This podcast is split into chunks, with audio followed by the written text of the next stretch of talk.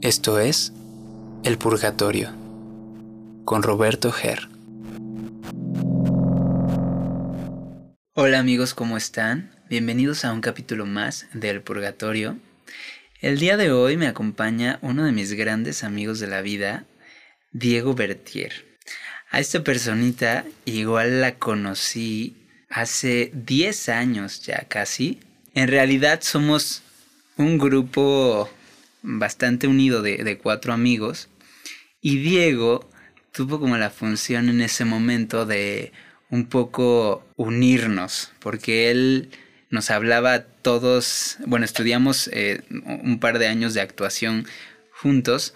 Ahora a mí me gustaría que, que tú te presentaras, que, que no sé, que, que, nos cuentes algo sobre ti. Hola amigos, ¿cómo están? Yo soy Diego Bertier. Pues, ¿qué les cuento sobre mí? Ah. No sé, ¿qué te gusta? Eh, tus pasiones en la vida. Yo sé que has escuchado este programa, que apenas llevamos muy poquitos capítulos, pero este espacio justamente de lo que trata es de purgarnos de lo que necesitemos. Y una parte de eso también quiere decir encontrar cosas en nuestra vida que nos hagan más felices, más que hagan que estemos más tranquilos, que hagan que, que estemos más en paz con, con las personas y con todos los seres del mundo. No sé, a ti qué te gusta, qué te mueve. Bueno, creo que por lo que yo decido estudiar actuación es porque desde muy pequeño yo, yo, yo empecé a desarrollar una parte de mí que me gustaba ver, ¿no? Como que yo, yo veía a las personas y, y, trataba de ser como, o imitar. imitarlas, ok. Y este, y, y, aparte yo tenía eso de que mi papá era actor, entonces como que a mí se me facilitó mucho, mucho en, por ese sentido. Y yo desde los ocho años empecé a estudiar actuación. Y, y lo fui haciendo parte de mi vida, ¿sabes? Entonces creo que ahí se fue donde se formó esta gran pasión que yo tenía, bueno, tengo por, por, por la actuación. Y al mismo tiempo, eh, durante la vida, se me cruzó el, el teatro musical. Ok. Y descubrí que tengo una gran pasión por mover los pies y bailar tap. Bailar tap. Ahí yo creo que en ese punto, cuando empecé a bailar tap, fue cuando dije, güey, esta es la terapia más sanadora del mundo. Porque en ese momento yo tenía mucho que decir.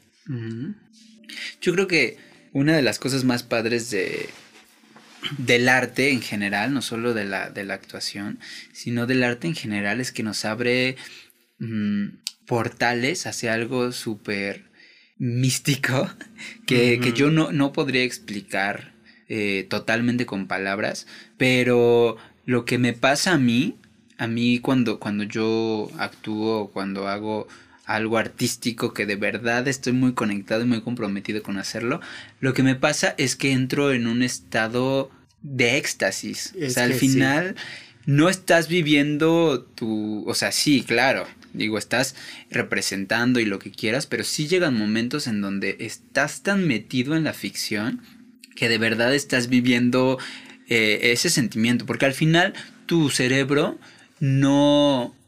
Eh, bueno, tu, tu, razón sí sabe que tu, que tu vida eh, continúa. continúa, ¿no? Y que estás haciendo una representación.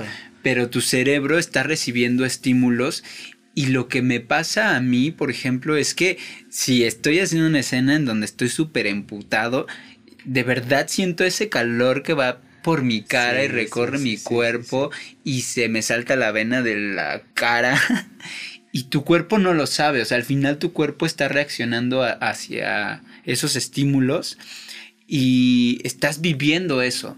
Pero lo más padre es que emocionalmente, o sea, después de eso, claro que es cansado, porque sí, pues sí requiere una pues chamba cabronamente desde la emotividad. Sí, tanto interna como... Ajá, exacto.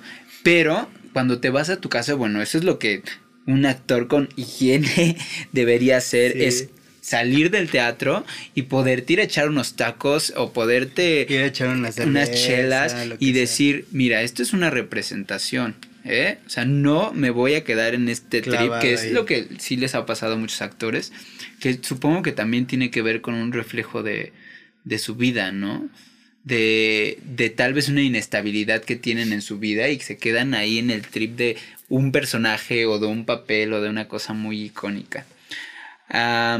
sí, que, o sea, qué capacidad tenemos el ser humano, el tiene el ser humano para sentirte tan conforme con esa vida que ni siquiera te pertenece.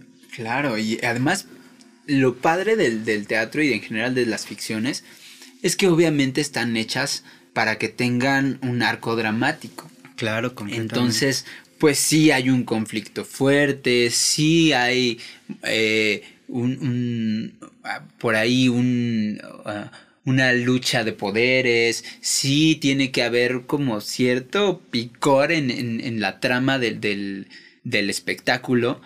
Eh, porque pues es eso, al final es un espectáculo, no es como la vida cotidiana que pues sí hay días que te pasan cosas, pero puede haber un muy buen rango de, de tiempo en donde no te pase nada, ¿no? O que estés bastante estable. Lo padre del, del teatro y de los espectáculos en general es que sí tienen eh, algún conflicto y que sea cual sea, o sea, desde el más leve hasta el más fuerte y cabrón, como no sé, yo pienso, yo he hecho obras, por ejemplo, Juegos de Damas Crueles, que trataba mm. de el papá que violaba a las hijas y al hijo, y que era un sociópata totalmente, y que obviamente pues los hijos absorben eso, y justo el, el personaje que yo hacía pues era uno de los hijos, y las otras hijas también estaban súper trastocadas por pues por toda esta vida en la que les tocó vivir, digo, afortunadamente a mí no me tocó vivir esa vida, pero a alguien en el mundo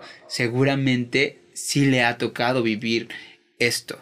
Entonces lo, lo cabrón de la actuación es que te da la oportunidad de vivir estas cosas, no importa que, qué tan cabronas sean, y poder llevar un registro tú como persona, o sea, sabes que lo hiciste como una representación, pero como les decía hace rato, al fin tu cuerpo sí tiene sensaciones ante eso. Sí, eh, yo recuerdo las exploraciones de esa obra y era súper desgarrador. salíamos llorando, salíamos. Y es que eh, aparte sí es un texto fuerte, güey. O sea, yo que la vi, como que salí. O sea, yo, yo vi la obra y salí como de. Ay, cómo me gustaría leer ese, ese guion para, para terminar de entender muchas cosas, ¿no? Y, y, la otra vez subiste un video haciendo un fragmento de, de la obra y dije, güey, qué pedo, o sea, esto está muy cabrón. Sí, es muy fuerte. Son muchas cosas las que se dijeron en esa obra. Sabes, yo creo que, yo, creo que a diferencia de ti, las obras que yo he llegado a representar son, van por otro camino. Sí. Creo que a mí, el haber hecho, por ejemplo, la ópera de los tres centavos, para mí representaba muchas cosas. Era, al final de cuentas, estaba cantando, eh, había coreografías, como que era un trabajo que yo sentía que era digno de, de, la titulación, bueno, de, de, un examen profesional. Y aparte jugaba con el maquillaje, jugaba corporalmente y me permitió ser de muchas formas, ¿sabes? Porque, digo, a, mí esto de, de, que nos maquilláramos para, para la obra, ahí empezaba un ritual, ¿sabes? Porque a mí me encanta la pintura, es algo que, que, realmente, pues también es una, una pasión que yo tengo, porque, digo, a mí mi mamá, pues tú sabes, ella es pintora. Sí. Y este, y pues de alguna forma también lo traigo ahí. La señora Carmen La señora Carmen. Caminarte. Esa misma. Este, pues creo que ahí como que pude poner todo de mí. Y, y ahí te juro que decía, güey, acaba cada función y es lo que dices de, este éxtasis, ¿no? O sea, claro.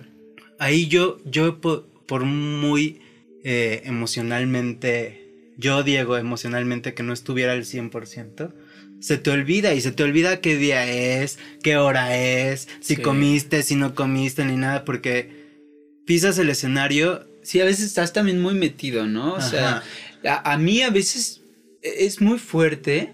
Yo ahorita en este momento de mi vida he deconstruido muchas cosas sobre el teatro, pero sí es muy fuerte que al menos en la carrera, y, yo he visto a otras personas en cursos, por ejemplo, es muy desgastante porque los actores, es una, es una carrera eh, que yo pienso que está poco valorada, pero en general los actores nos preparamos mucho tiempo, o sea, estamos eh, en la escuela mucho tiempo, porque no solamente es eh, ir y tomar tus clases, irte a tu casa, sino es ir, tomar tus clases, después cada clase te, da ensayos que tú te organices afuera y entonces pues no llevas dos clases. Yo recuerdo cuando estaba en la ENAT, yo me aventaba días en donde entraba a las 7 de la mañana y salía a las 11 de la noche de la escuela y, y todavía tenía que llegar a hacer tareas, tenía que llegar a hacer otras cosas de las materias teóricas.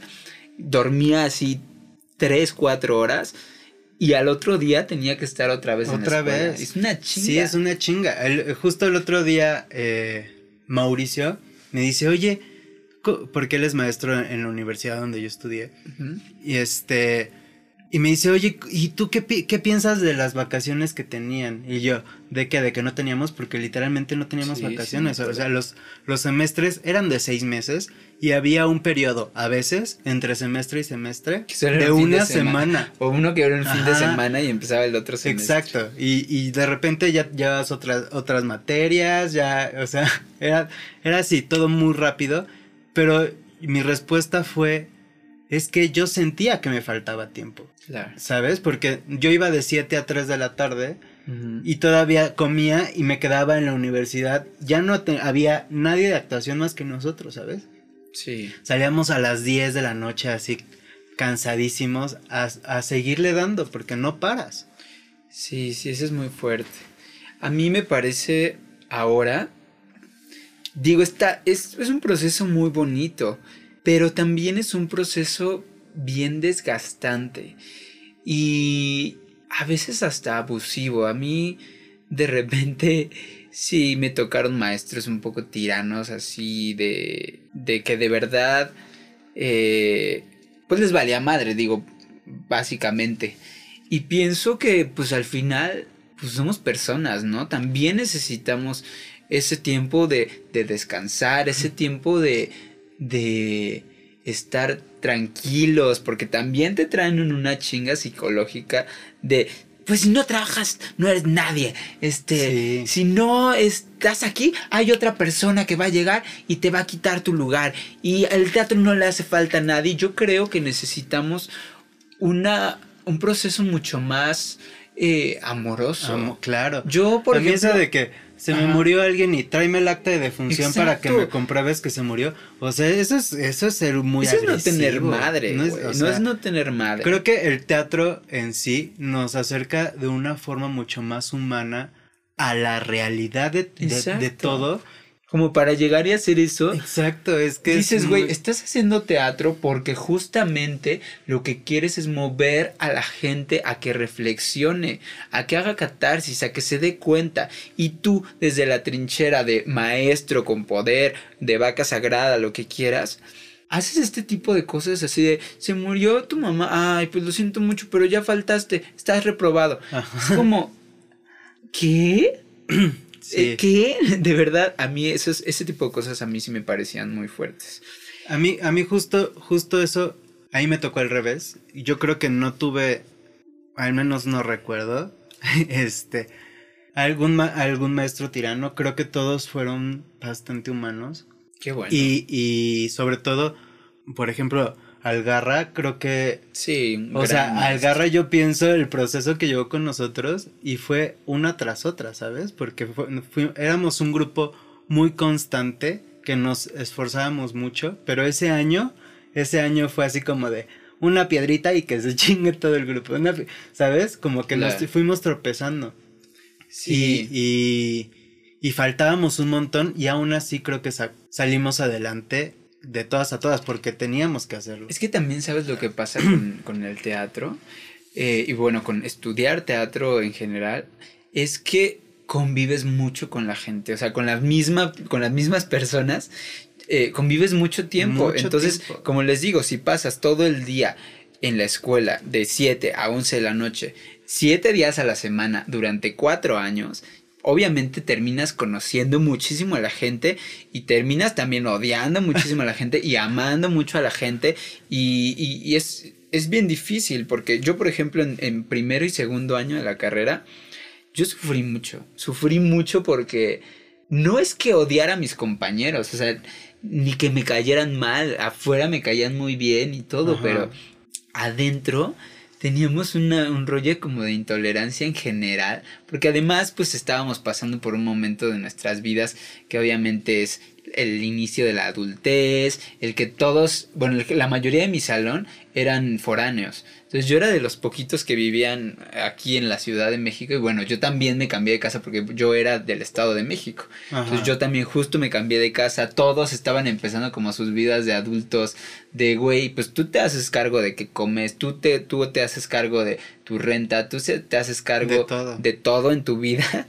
Y entonces obviamente todos estamos en un proceso de intolerancia, de dolor, de duelo, de dejar a nuestras familias. De muchas cosas, porque estudiar actuación no es así de, ay, me aprendo textos. Y, también gente que se enfrentaba a, a, que sus papás, por ejemplo, no los apoyaban. Porque hay muchas personas culeras, papás, no hagan eso con sus hijos. Déjenlos que elijan lo que los hace feliz en su vida, porque ustedes no van a vivir esa vida. Ustedes ya vivieron su vida. Y si no eligieron lo que querían, digo, por ciertas circunstancias, lo que sea, puedo entenderlo pero reflexionen que no es su vida, que las personas que quieren dedicarse al arte, no importa si se van a morir de hambre, no importa, es su vida. Y al final de cuentas, si vas y te vas a ir a partir la madre, deja que se vaya y se parta la madre. Ya habrá tiempo para que se levante y vuelva a comenzar. Por supuesto. De eso se trata la vida. sí. Ok, pasando a otro, a otro tema, ahorita ya hablamos un poquito sobre, sobre la actuación. Tú, por ejemplo, que fuiste, eh, pues, niño actor, por ejemplo, ¿no? Porque tú empezaste a hacer teatro desde muy chiquito, porque como nos contaste hace ratito, tu papá, pues, era actor y se dedicaba a esto. ¿Tú cómo viviste la actuación de niño? O sea, tú supongo que tuviste un acercamiento pues, mucho más orgánico. Yo, por ejemplo, nunca tuve familia de artistas, entonces mi acercamiento fue muy grande. De niño, ¿tú cómo sentías el mundo de la actuación y qué, por ejemplo, te pasaba en paralelo en tu vida en la escuela? Ay, es que es, es ahí un terreno eh, medio raro porque yo, yo empecé, te digo, como desde los ocho años a estudiar actuación. A los nueve años yo empecé en la tele y este y hacía salía en programas de TV hasta casi de haciendo dramatizaciones, ¿no? Porque mi papá salía ahí y dicen, ahí necesitamos un niño y pues mi papá dijo, ah, pues mi hijo también le gusta esto y es bueno, ¿no? y, me metió y, y, ahí estuve un ratote y yo había, había momentos en los que pues yo grababa en la mañana y llegaba tarde a la escuela y como que todo el mundo era así como de, ay, ¿por qué llega tarde? Ay, quién sabe qué. Entonces, como que desde ahí yo iba como un poco para atrás, ¿no? Porque... Muy despasado. Este, pues mis compañeros, pues también como que veían que pues yo era el rarito que hacía, hacía teatro y, y aparte estaba medio gordito y demás, ¿no? O sea, como que yo, a la par que yo empecé con, con mi carrera, fue este el proceso en, la escuela como niño no era como el, mejor. Ok. Ya en la secundaria, yo eh, a los 13, 14 años empecé una obra de teatro que, eh, que, ahí es donde también yo, yo, viví, yo viví, viví, el teatro desde otra parte. Yo no sabía lo que estaba haciendo. Okay. Creo, que, es como creo que, eso es, jugar o algo ajá, yo lo veía como un juego.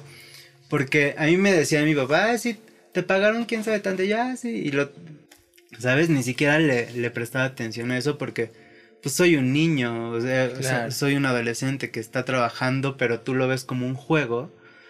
Y, y es una cosa muy rara porque yo estuve, por ejemplo, en el, cultural, en el Centro Cultural del Bosque, en el Julio Castillo, y yo iba a a jugar a, que hacía, hacía teatro los fines de semana, ¿sabes? O sea, yo no era consciente. Sí, del recinto que, era. Claro, o sea, hasta que yo voy creciendo, entro a la universidad, conozco más y me voy empapando del teatro, dije, güey, yo tuve la oportunidad de, de estar aquí, que aquí hay una placa que dice mi nombre y que lo daba como de, ah, pues estoy jugando, ¿sabes? Como que no le daba como esa importancia. Pero sí la, en la secundaria, el, yo dedicarme a hacer teatro en, en, esa, en esa etapa de mi vida, que era mi adolescencia, para mí era una fuga de escape. Completamente, porque yo la escuela no era como mi, lugar favorito, porque siempre fui el buleado, siempre fui como el que hacían menos y le gritaban de cosas. Y yo sabía que terminando la escuela tenía ensayo entonces me iba con mi mochilita a, mi ensayo a jugar. Claro. Pero yo también tenía ahí una responsabilidad que era aprenderme los, los textos y, llegar con un trazo y, demás, ¿no? Y porque yo no era el único niño, éramos como cinco niños ahí. Entonces también e, es una parte donde dentro de niño entras a un, a un mundo adulto. sí, de que al final es un trabajo, o sea, al final no importa que que seas un niño, al final pues tienes que cumplir con tu parte de la chamba, ¿no? Y, es ahí donde también es un problema para mí, porque a mí no, no teniendo esta, este gusto por la escuela, sí. que yo tenía que estudiar porque pues tenía que hacerlo, que no era mi cosa favorita, pero al mismo tiempo yo, yo estudiaba un libreto y me, me tenía que acordar de cosas y demás. Entonces para mí no era fácil, porque a mí todo el tiempo me decían, si quieres hacer teatro, no puedes dejar la escuela. Si quieres hacer, no puedes dejar la escuela, ¿sabes? Entonces era así como de, lo hacía más a fuerzas que de ganas, como estudiar para un examen, una cosa por el estilo. Y a diferencia que si me daban un, este me decían, apréndetelo y, y llegas la próxima semana con todo aprendido, así sí. Ok, ok. Y cómo, ahora entremos como a la, a la otra parte, pues como más oscura, ¿no? Como, como justo, este, es, este programa un poco se trata de tal vez también escarbarle un poquito a, a esas cosas que nos hicieron daño en la vida y que tenemos la obligación al final de trabajarlo. O sea, de trabajarlo me refiero a ahondar en el por qué nos hizo tanto daño y pues no seguir arrastrándolo. ¿Cómo viviste tú o, de dónde crees que empezó esta cosa de, del bullying? Por ejemplo, en la escuela de... O sea, ¿qué, qué es lo que tú recuerdas de tu, de tu proceso como adolescente? Que bueno, además ya es difícil ser adolescente y todavía sumándole eh, pues el bullying que al final termina siendo pues como eh, odio, ¿no? Ahí acumulado ante... O sea, creo que siempre es el reflejo de uno mismo, ¿no? Yo creo que los niños que hacen bullying, porque yo, por ejemplo, estuve del otro lado, ¿no? O sea, yo era un niño muy chiquitito, yo era un niño muy frágil, un niño débil, pero siempre fui un niño con mucha eh, agudeza en las palabras. Entonces, si a mí alguien quería hacerme algo, pues yo bastaba con que le dijera tres cosas y lo desarmaba. Pero estuve justo del otro lado, pensando que o era yo o ellos. ¿Tú cómo viviste ese proceso? Es que, sabes, en la escuela que yo estuve, creo que justo como yo estaba pasando por este proceso del teatro, como que en, que en el teatro era donde yo podía hacer al 100%, pero en la escuela no justo en la escuela, como me trataban mal y me gritaban de cosas, me lo, me lo guardaba. ¿Qué fue lo peor que te hicieron alguna vez? Una vez, un niño, así, se puso monedas de 10 pesos en, en los nudillos. No y este, iba yo caminando por el pasillo y me arrojó a los lockers y me amenazó con, no, por suerte no me golpeó, pero me amenazó con el puño y con las monedas en, el puño y, me, los tenía que como enterrados en el cuello. Qué miedo. Y, te juro que ahí es cuando dices, güey, ¿Cómo? ¿Por qué chingados voy a regresar a la escuela si me tratan de lano, güey? Claro. O sea, eh, ahí fue como. Yo pasé por un momento muy oscuro en el que sí, sí estuve a punto en que dije, güey, si estoy solo aquí en mi cuarto y tengo cerca cualquier cosa, me, me, mato. O sea, porque sí, sí, sí era una pesadilla ir a la escuela. Y sobre todo que, te, que en casa te lo guardes y hagas como que no pasa nada, ¿no? Sí. Porque todo este tiempo pensamos en el y qué van a decir y qué van a pensar y sobrepensamos las cosas. Y ese sobrepensamiento que nos hacemos, esa edad donde ni siquiera te terminas de conocer, donde estás descubriendo que te gusta otra cosa que a, a las demás personas no, y que te sientes todavía más raro por eso. Sí. Y que esa rareza, entre comillas, que tienes, la gente la ve como un defecto. Entonces, te ven caminando por la calle y te empiezan a gritar, puto, maricón, eh, un montón de cosas, ¿no? Sí es, sí es muy, muy desgastante. Eh, eh, en, esa, en esa etapa de mi vida sí fue así como lo más oscuro. Ok, ¿y cómo crees que eso impactó en tu vida futura? O sea, porque al final de cuentas, pues todas estas cosas que nos pasan de, de, chicos, pues impactan en nuestra vida adulta. Eh, y creo que lo más chido al final es, pues eso, poder hacer conciencia de cómo impactó en nuestras vidas y qué tan real es eso, ¿no? Eso que se nos quedó. Pues, eh, pues, creo que el momento en el que yo de, esa escuela en la que estuve realmente 12 años de mi vida, este, fue un proceso bien difícil y que el día que yo decidí, porque yo ni siquiera le avisé a mi mamá ni nada, un día yo simplemente me fui a dar de baja, pregunté cómo se hacía, me di de baja y, y se me armó así la tercera guerra mundial en la casa, pero yo sabía que lo estaba haciendo por mi bien. Claro. Porque ya, ya no aguantaba, ¿sabes? Entonces, creo que ahí es, fue, en ese momento empieza como a, ver una luz al final del túnel. Sí. Donde me enfrento a conocer personas nuevas, me enfrento a que esas personas nuevas que me conozcan, me conozcan como realmente soy y no como la bola de güeyes que, que estaban en mi otra escuela que ya sabían cómo era. Claro. Ajá, donde me tenían fichadísimo. Y aquí era diferente, se me dio esa oportunidad. Y justo dándome esa Pero Justo también es un cambio de mentalidad, ¿no? Propia. O sea, al final, esto que te decía hace rato, de que sí, es horrible, es, es horrible que la gente haga, haga bullying y, que se burle de otras personas. Es horrible. Pero yo, por ejemplo, o sea, mi lado de, esta historia, yo no hacía bullying así de, de golpear a alguien o de empujarlo, de hacerle violencia física. Pero lo que pasa es que yo siempre estudié en escuelas públicas, siempre, toda mi vida. Entonces, pues en las escuelas públicas hay de todo. O sea, te puedes encontrar eh, gente que, vive en, un barrio, gente, por ejemplo, yo pues vivía en el Estado de México y muy cerca está Tacuba, este, La Pensil, barrios súper pesados de la Ciudad de México. Entonces te encontrabas con chavos en la secundaria que de verdad de verdad, eh, pues traían todo el bar encima, así cabrón, de que literalmente pues se golpeaban afuera o, cosas así, de cosas fuertes. O sea, porque además la secundaria es una edad en donde ya tienes fuerza para matar a una persona, pero todavía no eres un adulto y hay muchas cosas en tu cabeza que siguen siendo de un niño. Entonces yo recuerdo que, que justo había una como bandita de, de güeyes que eran los que hacían como bullying.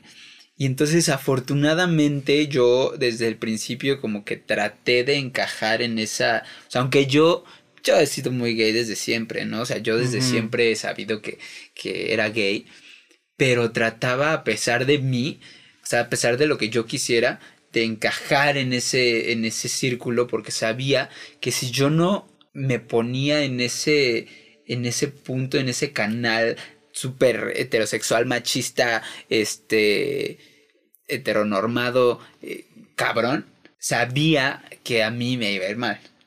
Entonces, justo, pues me metí en ese lado y pues yo recuerdo que yo era la persona que le ponía los apodos a todos en la secundaria. Entonces, pues todos tenían un apodo bien culero. O sea, la verdad es que sí me metía con, con las personas, sobre todo con el físico de las personas mucho. Ahora, perdónenme, discúlpenme si, si alguno de ustedes algunas veces les, les hice bullying. Yo estoy súper arrepentido de, esa, de esas cosas. Pero en ese momento fue mi manera de esquivar estos putazos, ¿no? Porque al final pues uno busca en donde, más como niño, ¿no? Como adolescente, buscas en, por dónde meterte para que no te salgas tan puteado. Al final la adolescencia siempre es difícil.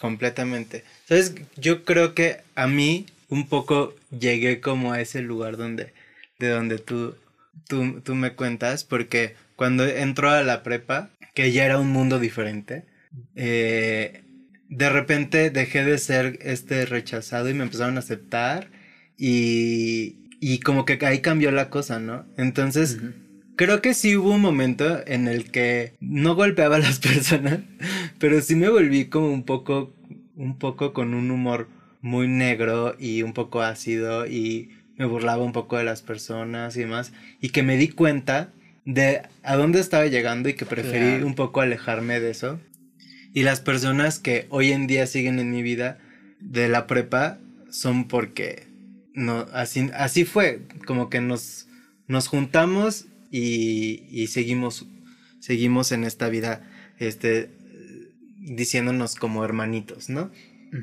Creo que cuando yo entro a la universidad, cuando los conozco, ahí fue como otra, otra parte en donde dije, güey, si no me escondí en la prepa, menos me voy a esconder acá.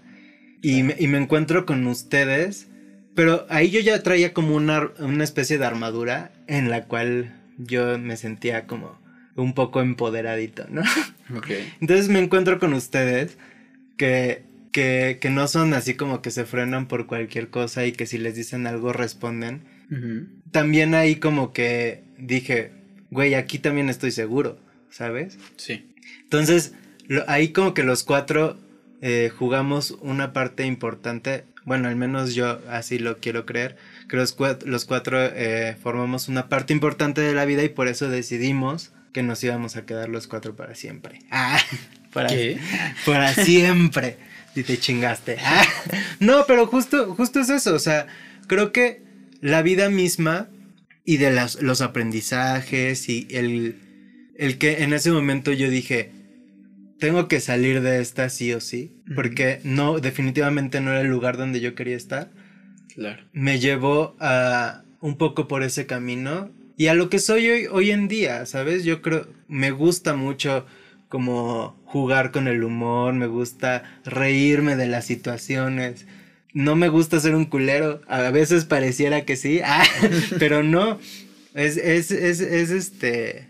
Es un poco de la forma en la que veo la vida, ¿sabes? Ok. ¿Cómo tú te has acercado con la parte eh, espiritual de tu vida? O sea, ¿qué es lo que tú consideras espiritual para tu vida? Porque para cada persona es diferente, ¿no? Eh, para mí, por ejemplo, eh, yo creo en una espiritualidad que viene a partir de los seres, ¿no? Y que el ser, pues es capaz de, de, de, que sí, tiene un rol en el, en el universo, en la vida, pero es capaz de poder moldear su suerte y su vida. No creo en esta cosa ni de sentirte culpable desde que naces, que te dice el catolicismo, de vivir con culpa, de vivir a través de, del miedo y de esperar que te que llegues a morirte y que después de que te mueras ya empieza lo bonito de la vida. Pues la vida es lo único que claro. tienes. Es lo que yo creo. Pues para ti cómo es? Es que mi vida en sí nunca fue como nunca me aferré como a ninguna creencia ni nada por el estilo. Al contrario, yo como que en algún punto de la vida dejé que, que la vida misma me sorprendiera, ¿sabes? Entonces, yo nunca fui eh, esta persona que, que, iba a la iglesia los domingos. trataron que así fuera, pero yo, a mí no me gustaba y por algo fue, ¿no? O sea, no, yo no, no, hice ni la primera comunión, mucho menos esas cosas.